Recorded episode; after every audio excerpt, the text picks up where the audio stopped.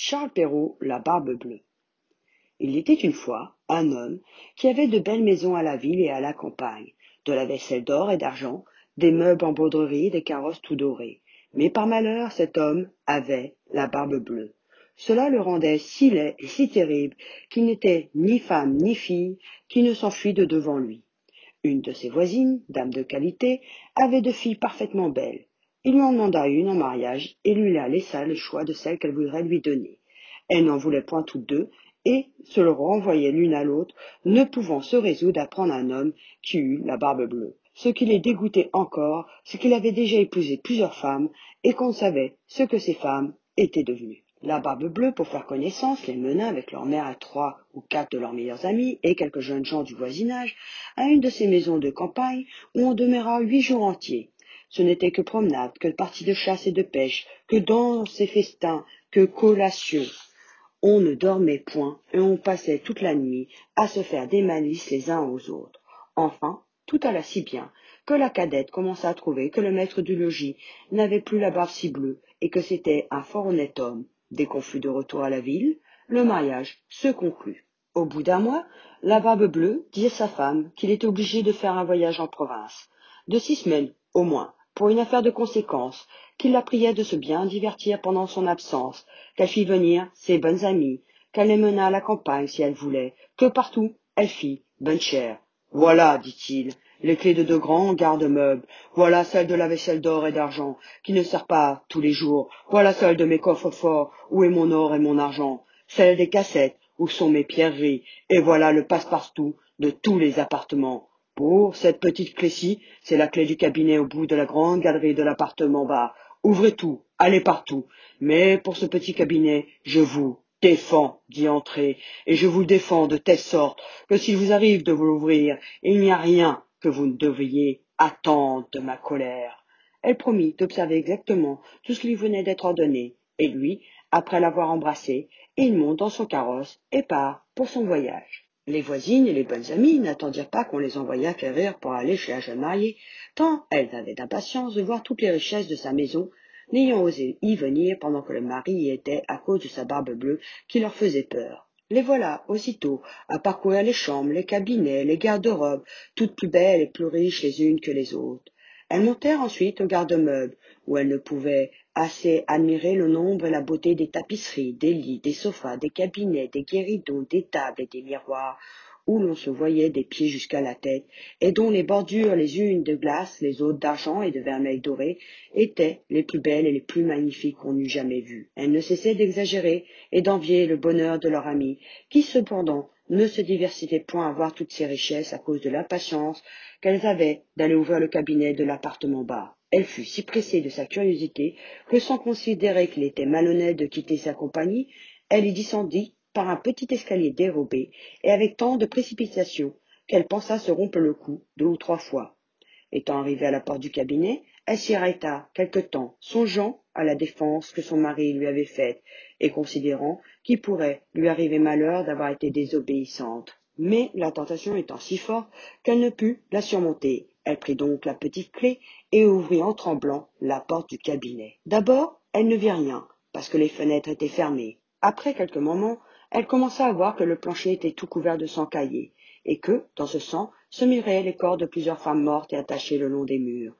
C'étaient toutes les femmes que la barbe bleue avait épousées et qu'il avait égorgées, l'une après l'autre. Elle pensa mourir de peur, et la clé du cabinet qu'elle venait de retirer de la serrure lui tomba de la main. Après avoir un peu repris ses sens, elle ramassa la clé, referma la porte, et monta à sa chambre pour se remettre un peu. Mais elle n'en pouvait venir à bout, tant elle était émue. Ayant remarqué que la clé du cabinet était tachée de sang, elle l'essuya deux ou trois fois, mais le sang ne s'en allait point. Elle eut beau la laver, et même la frotter avec du sablon et avec du grès, il demeura toujours du sang, car la clé était faite, et il n'y avait pas moyen de la nettoyer tout à fait. Quand on ôtait le sang d'un côté, il revenait de l'autre. La barbe bleue revint de son voyage dès le soir même, et dit qu'il avait reçu des lettres dans le chemin, qui lui avaient appris que l'affaire pour laquelle il était parti venait d'être terminée à son avantage. Sa femme fit tout ce qu'elle put pour lui témoigner qu'elle était ravie de son prompt retour. Le lendemain, il lui redemanda les clés, et elle lui donna, mais d'une main si tremblante qu'il devina sans peine tout ce qui s'était passé. D'où vient, lui dit-il, que la clé du cabinet n'est point avec les autres? Il faut, dit-elle, que je l'ai laissée là-haut sur ma table. Ne manquez pas, dit la barbe bleue, de me la donner tantôt. Après plusieurs remises, il fallut apporter la clé. La barbe bleue, l'ayant considérée, dit à sa femme Pourquoi y a-t-il du sang sur cette clé Je n'en sais rien, répondit la pauvre femme plus pâle que la mort. Vous n'en savez rien? reprit la barbe bleue.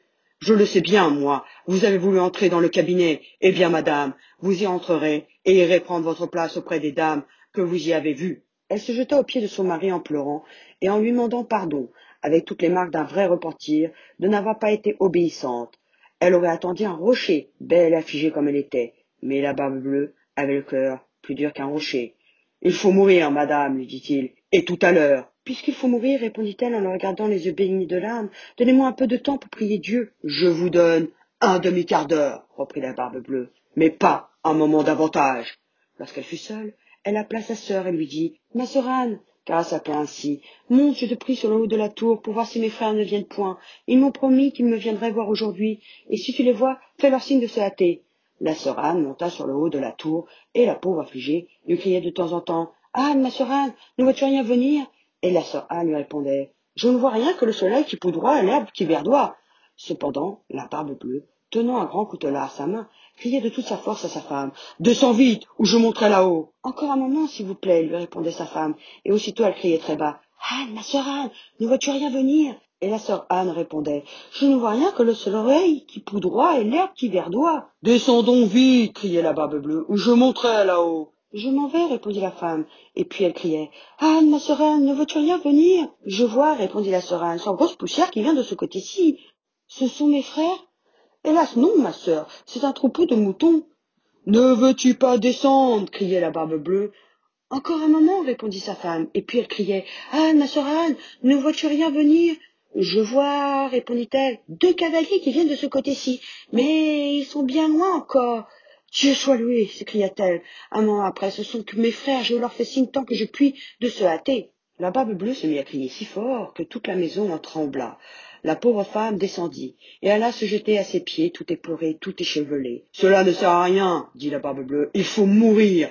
Puis, la prenant d'une main par les cheveux et de l'autre levant le couteau là en l'air, il allait lui abattre la tête. La pauvre femme, se tournant vers lui et le regardant avec des yeux mourants, le pria de lui donner un petit moment pour se recueillir.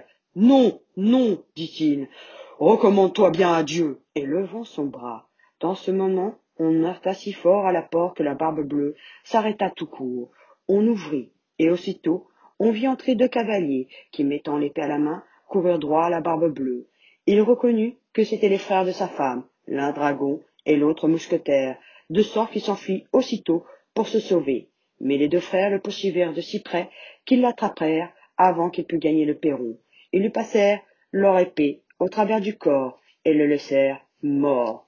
La pauvre femme était presque aussi mort que son mari et n'avait pas la force de se lever pour embrasser ses frères.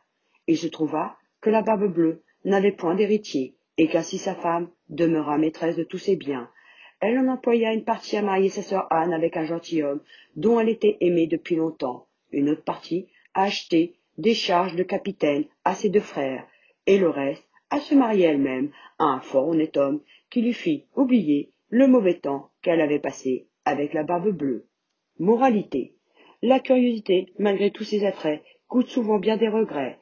On en voit tous les jours mille exemples paraître. C'est, n'en déplaise au sexe, un plaisir bien léger. Dès qu'on le prend, il sait d'être, et toujours, il coûte trop cher. Autre moralité. Pour peu qu'on ait l'esprit sensé, et que du monde on sache le grimoire, on voit bientôt que cette histoire est un conte du temps passé. Il n'est plus d'époux si terrible ni qui demande l'impossible, fut-il malcontent et jaloux. Près de sa femme, on le voit filer doux, et de quelque couleur que sa barbe puisse être, on a peine à juger qui des deux est le maître. Aux petits, moyens, grands kids, et bien sûr aux adultes, merci de m'avoir écouté, et on se retrouve bientôt pour de nouvelles aventures.